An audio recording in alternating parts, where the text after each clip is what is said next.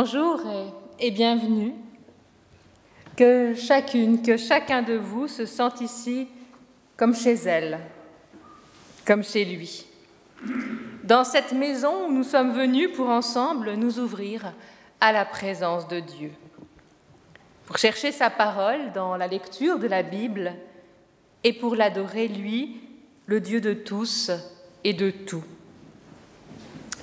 Mais avant toute chose, nous nous rappelons la bonne nouvelle de l'évangile de Jésus-Christ. La grâce et la paix nous sont données en Dieu notre Père. Amen. Et je vous invite à vous lever pour la prière de louange.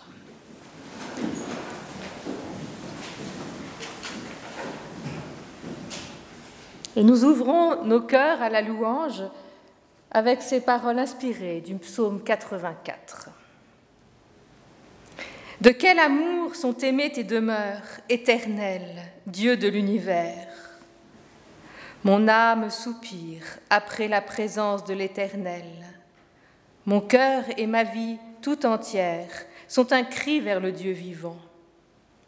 L'oiseau lui-même s'est trouvé une maison et l'hirondelle un nid pour abriter sa couvée.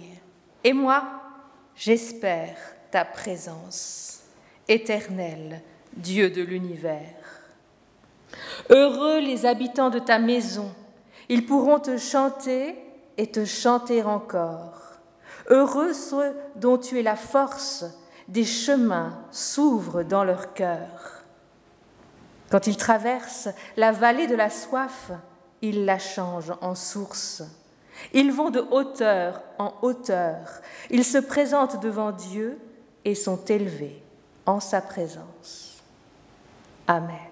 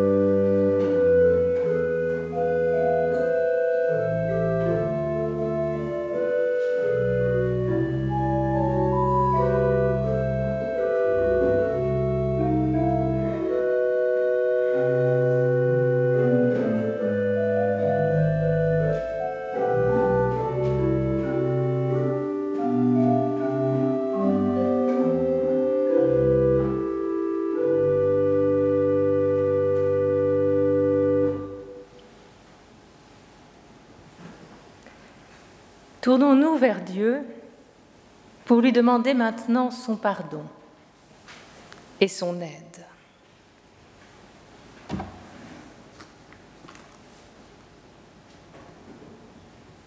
Mon Dieu, en ce moment, nous ne pouvons pas chanter tous ensemble. Mais tu chantes pour moi, tu chantes pour chacun de nous un chant d'amour fidèle depuis les temps anciens. Et si souvent, nous ne l'entendons pas. Tu offres une eau claire pour étancher ma soif, pour calmer notre soif à tous. Et si souvent, nous ne buvons pas à ta source, passant à côté sans la voir. Éternel, tu prends soin de moi. Tu prends soin de chacun de nous.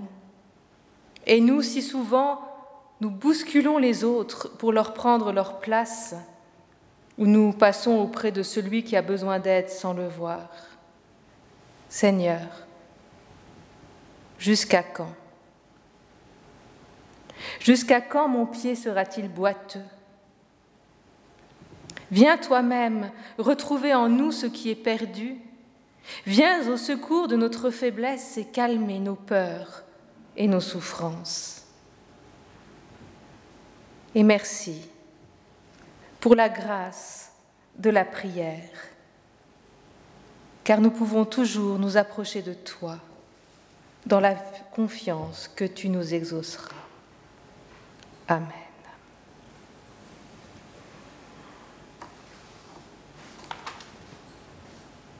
Que tous ceux qui se tournent vers Dieu avec confiance reçoivent de lui la certitude de sa grâce et de son amour. Vous qui avez faim et soif de son pardon, vous êtes heureux, car vous êtes pardonnés. Vous qui avez faim et soif de sa présence, vous êtes heureux, car aujourd'hui encore il vient demeurer en vous, vous fortifier et vous guider. Vous qui avez faim et soif d'amour, vous êtes heureux, car Dieu notre Père nous aime et il nous pardonne et nous accueille en Jésus-Christ. Oui, tous ceux qui se tournent vers Dieu reçoivent la certitude de son pardon et de sa grâce. Amen.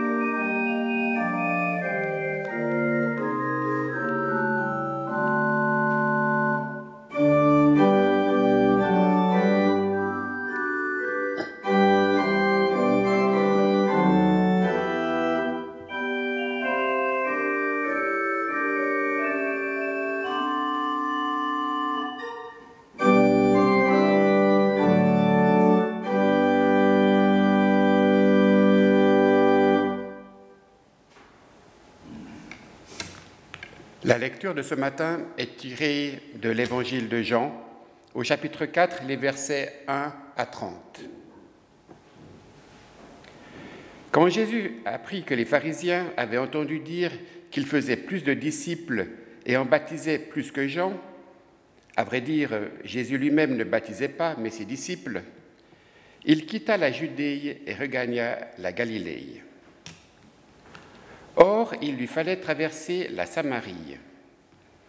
C'est ainsi qu'il parvint dans une ville de Samarie, appelée Sichar, non loin de la terre donnée par Jacob à son fils Joseph, là même où se trouve le puits de Jacob. Fatigué du chemin, Jésus était assis tout simplement au bord du puits. C'était environ la sixième heure. Arrive une femme de Samarie pour puiser de l'eau. Jésus lui dit, Donne-moi à boire. Ses disciples, en effet, étaient allés à la ville pour acheter de quoi manger. Mais cette femme, cette Samaritaine, lui dit, Comment, toi qui es juif, tu me demandes à boire, à moi, une femme, une Samaritaine? Les Juifs, en effet, ne veulent rien avoir de commun avec les Samaritains. Jésus lui répondit, Si tu connaissais le don de Dieu, et qui est celui qui te dit Donne-moi à boire C'est toi qui aurais demandé et il t'aurait donné de l'eau vive. La femme lui dit Seigneur, tu n'as même pas un seau et le puits est profond. D'où la tiens-tu donc, cette eau vive? Serais-tu plus grand, toi, que notre Père Jacob, qui nous a donné le puits et qui lui-même y a bu ainsi que ses fils et ses bêtes? Jésus lui répondit, Quiconque boit de cette eau-ci aura encore soif, mais celui qui boira de l'eau que je lui donnerai n'aura plus jamais soif. Au contraire, l'eau que je lui donnerai deviendra en lui une source jaillant en vie éternelle. La femme lui dit, Seigneur, donne-moi cette eau pour que je n'ai plus soif et que je n'ai plus à venir puiser ici. Jésus lui dit, Va, appelle ton mari et reviens ici. La femme lui répondit, Je n'ai pas de mari. Jésus lui dit, Tu dis bien, je n'ai pas de mari. Tu en as eu cinq, et l'homme que tu as maintenant n'est pas ton mari. En cela, tu as dit vrai. Seigneur, lui dit la femme, je vois que tu es un prophète. Nos pères ont adoré sur cette montagne, et vous, vous affirmez qu'à Jérusalem se trouve le lieu où il faut adorer. Jésus lui dit, Crois-moi, femme, l'heure vient où ce n'est ni sur cette montagne, ni à Jérusalem que vous adorerez le Père. Vous adorerez ce que vous ne connaissez pas. Nous adorons ce que nous connaissons car le salut vient des Juifs. Mais l'heure vient, elle est là, où les vrais adorateurs adoreront le Père en esprit et en vérité. Tels sont en effet les adorateurs que recherche le Père. Dieu est esprit, et c'est pourquoi ceux qui l'adorent doivent l'adorer en esprit et en vérité. La femme lui dit, Je sais qu'un Messie doit venir, celui qu'on appelle Christ. Lorsqu'il viendra, il nous annoncera toutes choses. Jésus lui dit, Je le suis, moi qui te parle. Sur quoi les disciples arrivèrent. Ils s'étonnaient que Jésus parlât avec une femme. Cependant, personne ne lui dit, Que cherches-tu ou pourquoi lui parles-tu? La femme alors, abandonnant sa cruche, s'en fut à la ville et dit aux gens, Venez donc voir un homme qui m'a dit tout ce que j'ai fait. Ne serait-il pas le Messie? Ils sortirent de la ville et allèrent vers lui. Amen.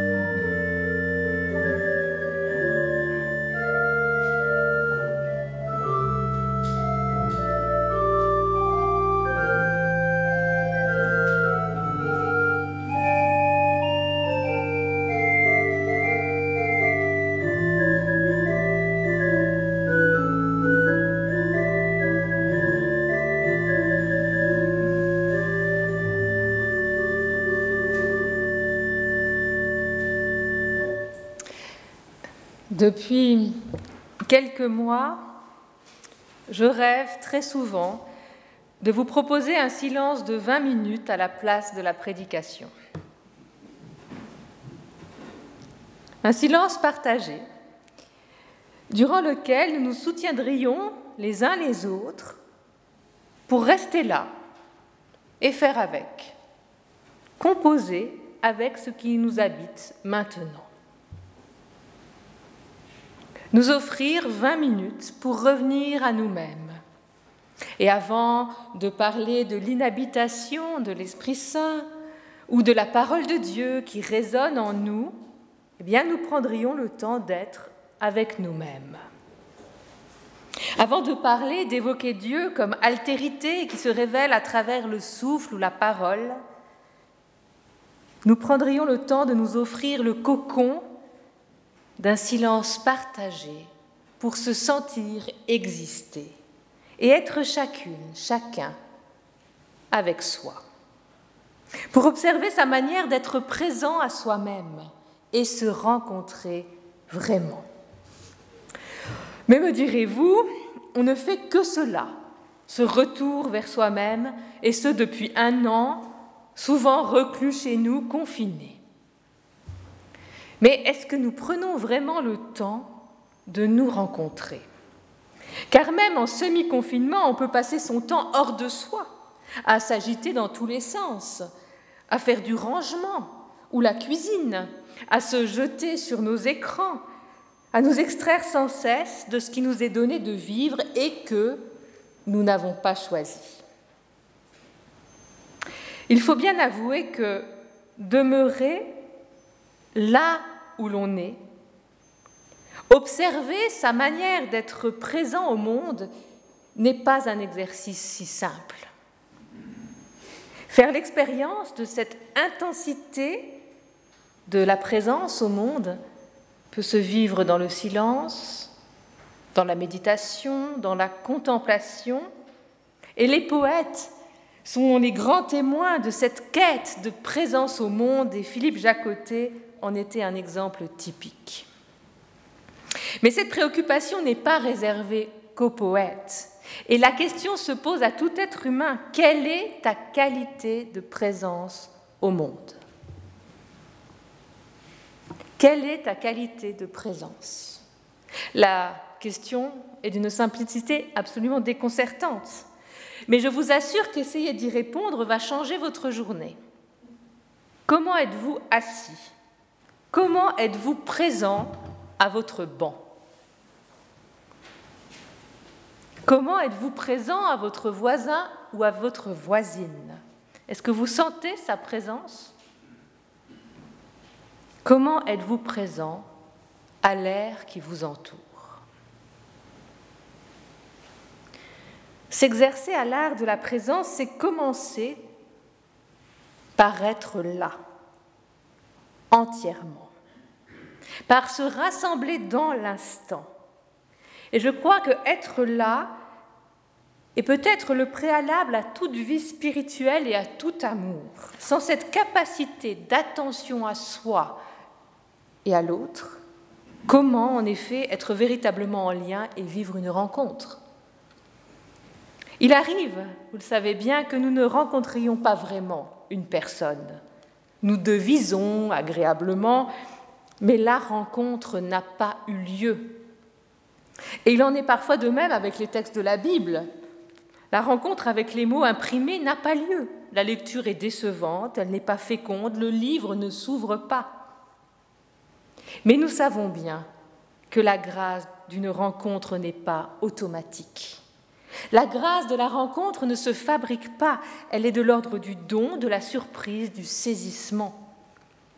Quelque chose alors se donne d'un surplus de sens, une clarté surprenante nous est donnée et notre présence au monde en est changée. Et quand la rencontre a vraiment eu lieu, eh bien on prend alors congé de l'autre avec gratitude ou on ferme le livre avec reconnaissance. Prenez le temps de, penser aux rencontres importantes de votre vie. aux lectures bouleversantes. Quelle était alors votre qualité de présence, votre disponibilité à la voix de l'autre, à ses mots, à son écriture? On ne peut jamais forcer une rencontre, mais on peut être attentif à notre qualité de présence à l'instant de la rencontre. On peut même prendre le temps de la préparer. Parfois, nous en voulons à l'autre de ne pas répondre à notre attente, alors que finalement, c'était nous qui n'étions pas vraiment au rendez-vous. Alors, dans le texte de ce matin, ce n'est pas d'un rendez-vous manqué dont il est question, bien au contraire. Cette histoire qui se déroule en Samarie vous est certainement bien connue. Jésus a soif, il est fatigué. Et il est donc question ici de ses sensations corporelles. Alors bien vite, nous allons être mis en contact dans le texte avec Jésus comme l'envoyé qui révèle le Père, mais le récit commence par un rappel de son être là, c'est-à-dire de son incarnation. Nous sommes en contact avec l'homme Jésus, un homme qui prend le temps d'écouter son corps.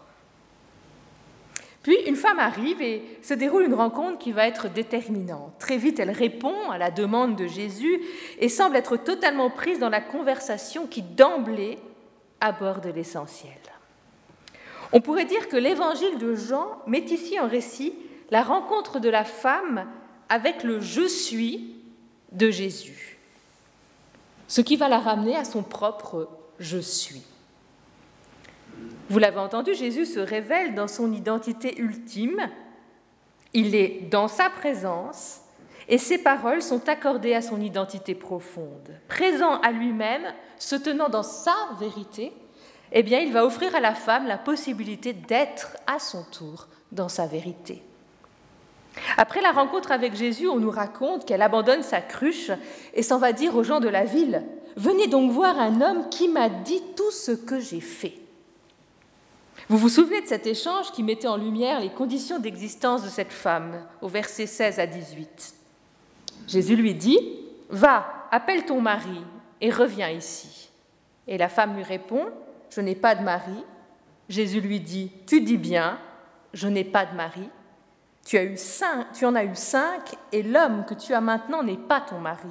En cela, tu as dit vrai voyez, dans ce dialogue, Jésus souligne le dire vrai de la femme. Elle n'a pas tout dit, mais elle n'a pas menti. Et Jésus lui fait comprendre qu'il en sait plus sur elle que ce qu'elle pouvait imaginer. Et pour la femme, l'omniscience de Jésus le qualifie en tant que prophète et en tant que Messie. Cette clairvoyance est pour elle d'ordre spirituel. Et alors que la Samaritaine et Jésus ont une discussion théologique qui culminera sur la thématique de l'adoration de Dieu en esprit et en vérité, vous avez bien compris que ce qui se joue dans leur rencontre de personne à personne est justement de l'ordre de la vérité. Et il me semble que les rencontres telles qu'elles sont racontées dans les évangiles, eh bien, dans les rencontres de Jésus avec des hommes, avec des femmes, très souvent, Jésus, par sa qualité de présence à l'autre, ouvre un espace de vérité possible. Présence, vérité du lien, n'est-ce pas ce que Jésus offre finalement à ses interlocuteurs? Puis souvent, nous le savons, le dialogue de Jésus avec la personne qu'il rencontre en vérité se double d'une dimension thérapeutique qui se traduit par le recouvrement d'un corps sain. La guérison ici est donc comme liée à cette qualité de présence de Jésus, à la vérité du lien qui se noue dans la rencontre à l'autre. Et c'est un aspect que je trouve très touchant. Jésus, en entrant en relation avec les personnes qui l'entourent, offre un espace où il est possible d'accueillir ce qui est. Et vous l'avez entendu avec la femme samaritaine, il n'est pas dans le jugement. Il entre en contact avec elle, il sait tout ce qu'elle a fait, et au lieu de creuser le fossé social, le fossé religieux et le fossé de genre qui, nous le savons, les séparent, au lieu de nourrir la division, Jésus ouvre un autre espace de rencontre où ni lui ni elle ne s'encombrent des masques sociaux, religieux ou de genre.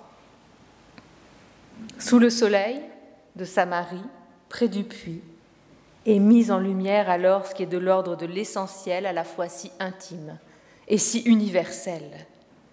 Jésus permet à la femme de s'ouvrir à la dimension spirituelle de son existence, à son être profond. Il est si rare de vivre de telles rencontres, même dans des relations thérapeutiques. Parce que finalement, eh bien, il est assez rare de rencontrer des personnes qui sont vraiment là.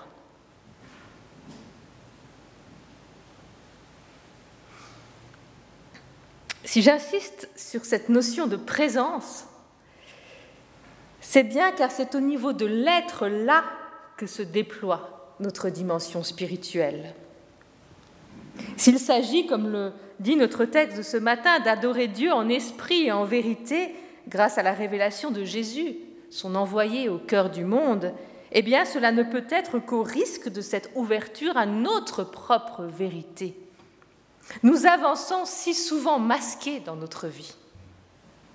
Et c'est bien ce que l'épreuve collective que nous vivons nous permet de réaliser. Alors que nous nous retrouvons le visage à moitié caché par des masques dès que nous sortons de chez nous, avons-nous conscience que ces masques pourraient être considérés comme la matérialisation de notre manière de vivre depuis des décennies dans notre société de l'image et de l'apparence? Parce qu'avant même la pandémie, nous avancions dans la vie pratiquement toujours masqués. Il faut sauver les apparences, il faut travailler sur son image, que ce soit pour améliorer un selfie ou pour rester dans la course à l'efficacité. Il fallait sans cesse, avant la pandémie, bien se maquiller le visage et le cœur. Qui parmi vous n'a jamais eu l'impression d'étouffer sous le masque des apparences et des illusions? Il est si rare de pouvoir fendre l'armure, de se détendre, de ne pas toujours être sur ses gardes face au regard des autres. Mais on sait bien qu'être soi-même, assumer qui l'on est vraiment, assumer son désir n'est pas sans risque. Et très souvent, la peur du jugement et du rejet nous empêche de laisser tomber le masque. Oui, il faut bien l'avouer, il y a finalement très peu de lieux qui nous offrent cette occasion. Il y a très peu de relations ou de liens assez aimants et solides qui nous permettent d'être accueillis dans notre être. Il me semble que dans notre société, nous vivons tout le temps sous pression. Avez-vous entendu ce slogan très à la mode actuellement? Soyez la meilleure version de vous-même. Je vais vous aider à être la meilleure version de vous-même, autant au niveau de l'alimentation que du régime spirituel. Mais sur quoi repose cette injonction? Alors qu'on veuille s'améliorer, changer, progresser, c'est légitime, et je serai la dernière à vous en dissuader. Mais si le moteur du changement est de pouvoir enfin s'accepter parce qu'on a du mal à supporter la version actuelle de soi-même, ben c'est terrible. Parce que le désamour de soi ne peut pas être le moteur d'un réel changement.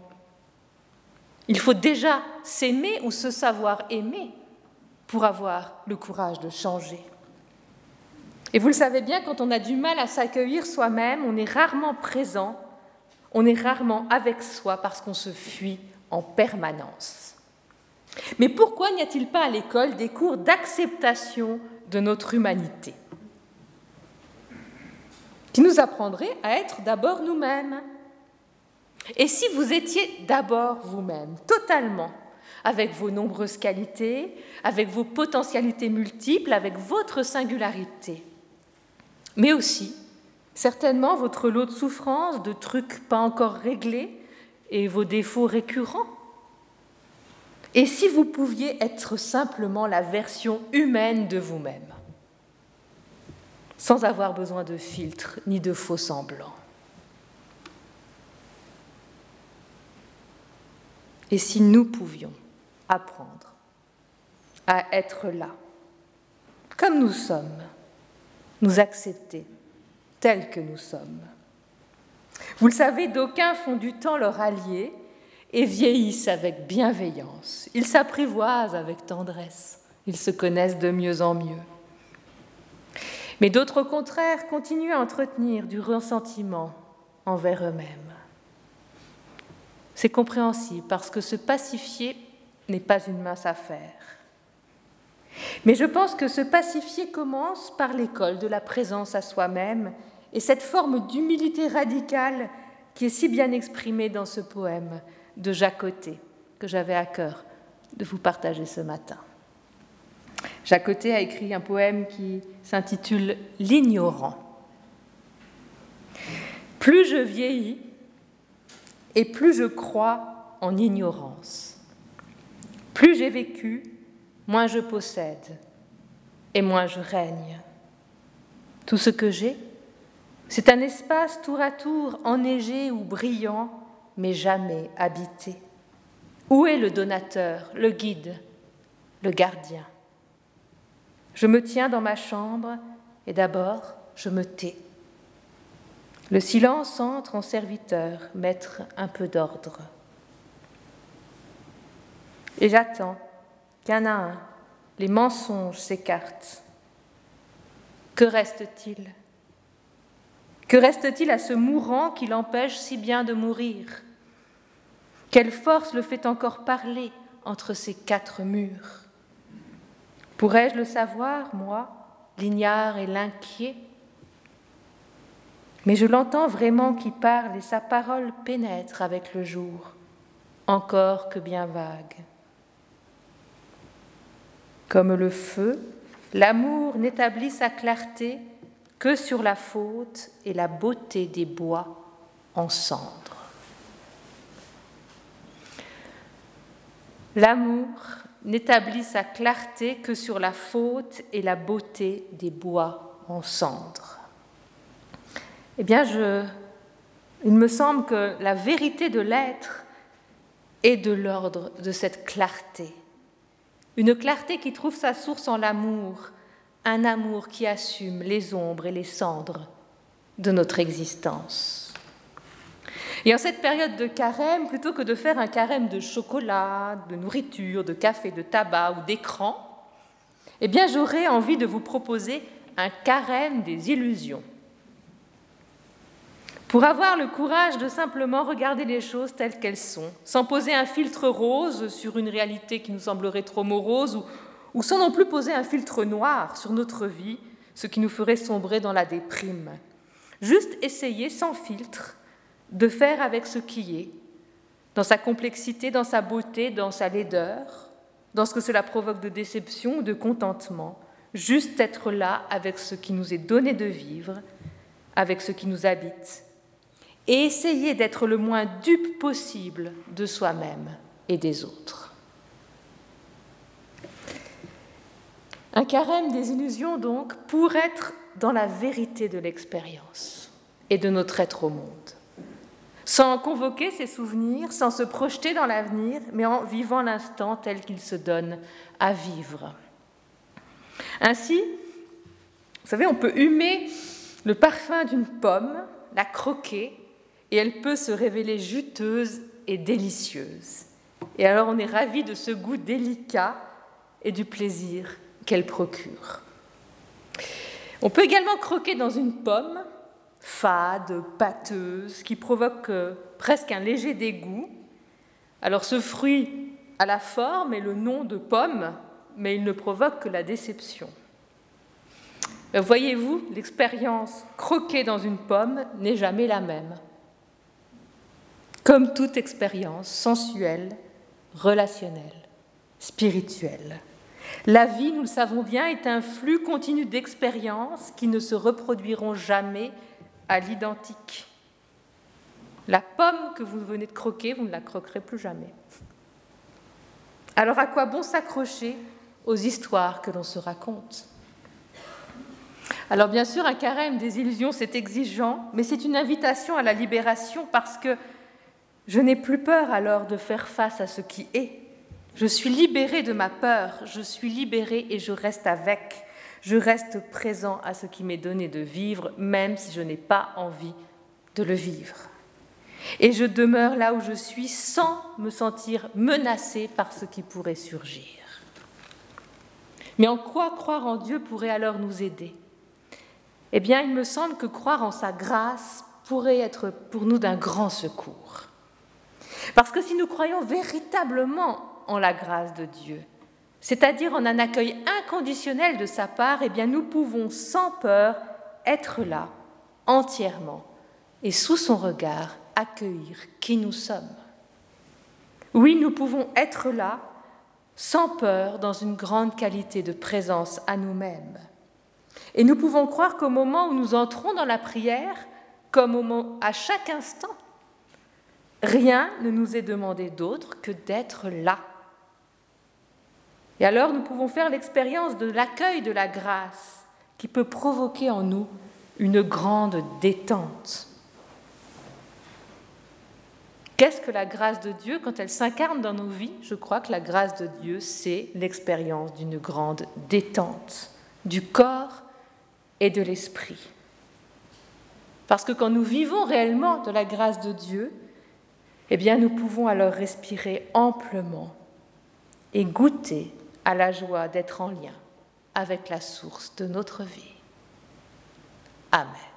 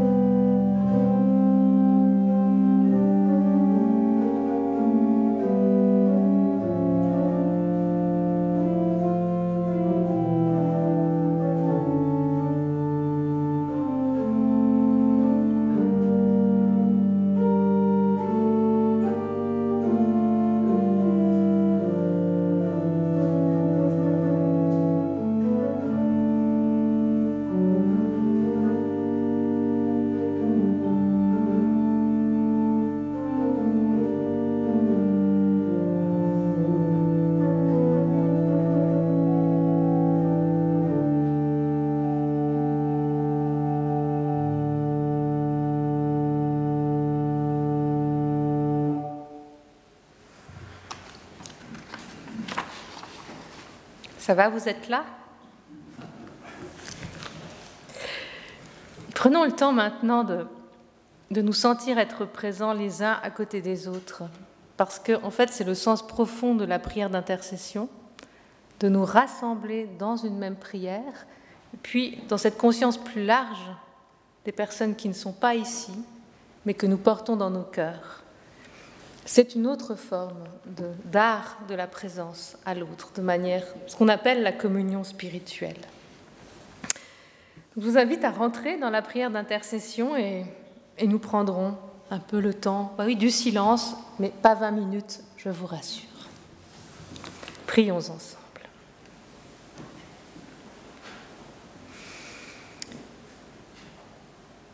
Seigneur, toi qui aimes le plus petit d'entre nous, toi qui aimes le plus petit d'entre nos frères, nous pensons maintenant devant toi aux plus pauvres, à ceux qui ne trouvent pas de travail, à ceux qui se débattent dans des tracasseries administratives, aux victimes de l'injustice, à ceux qui se battent pour leur santé,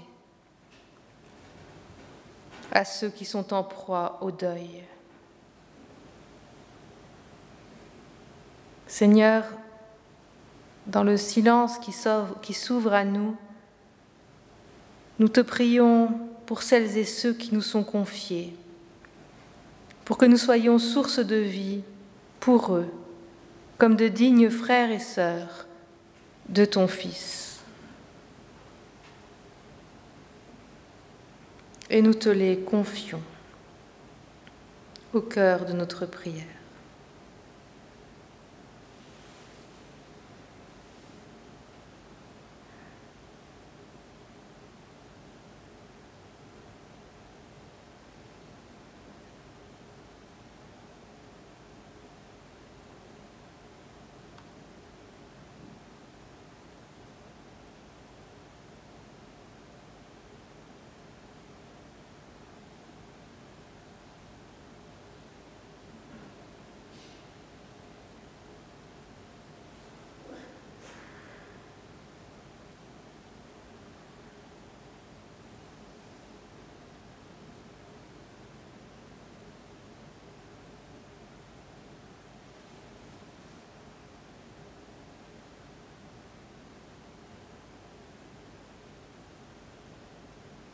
Nous t'en prions, Seigneur, soutiens toutes celles et ceux que nous venons de te confier et aide-nous à les soutenir à notre mesure.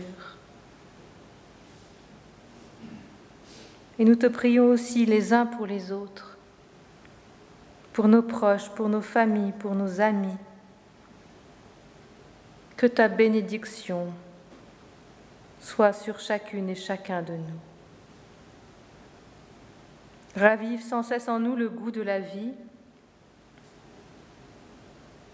l'amour, l'amitié, la tendresse, la joie d'être au monde. Et Père, merci pour tout ce qu'il y a de beau dans notre vie, pour la joie qui peut nous habiter, pour l'avenir que tu ouvres sans cesse devant nous.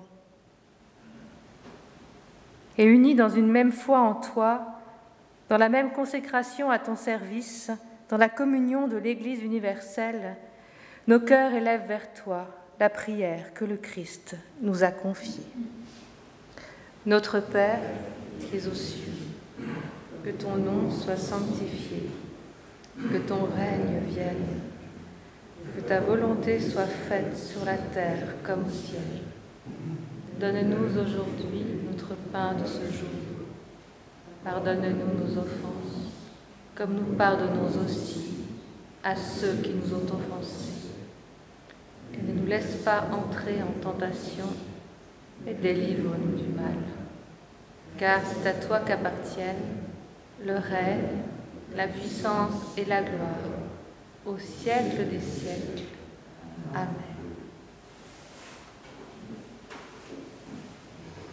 Amen.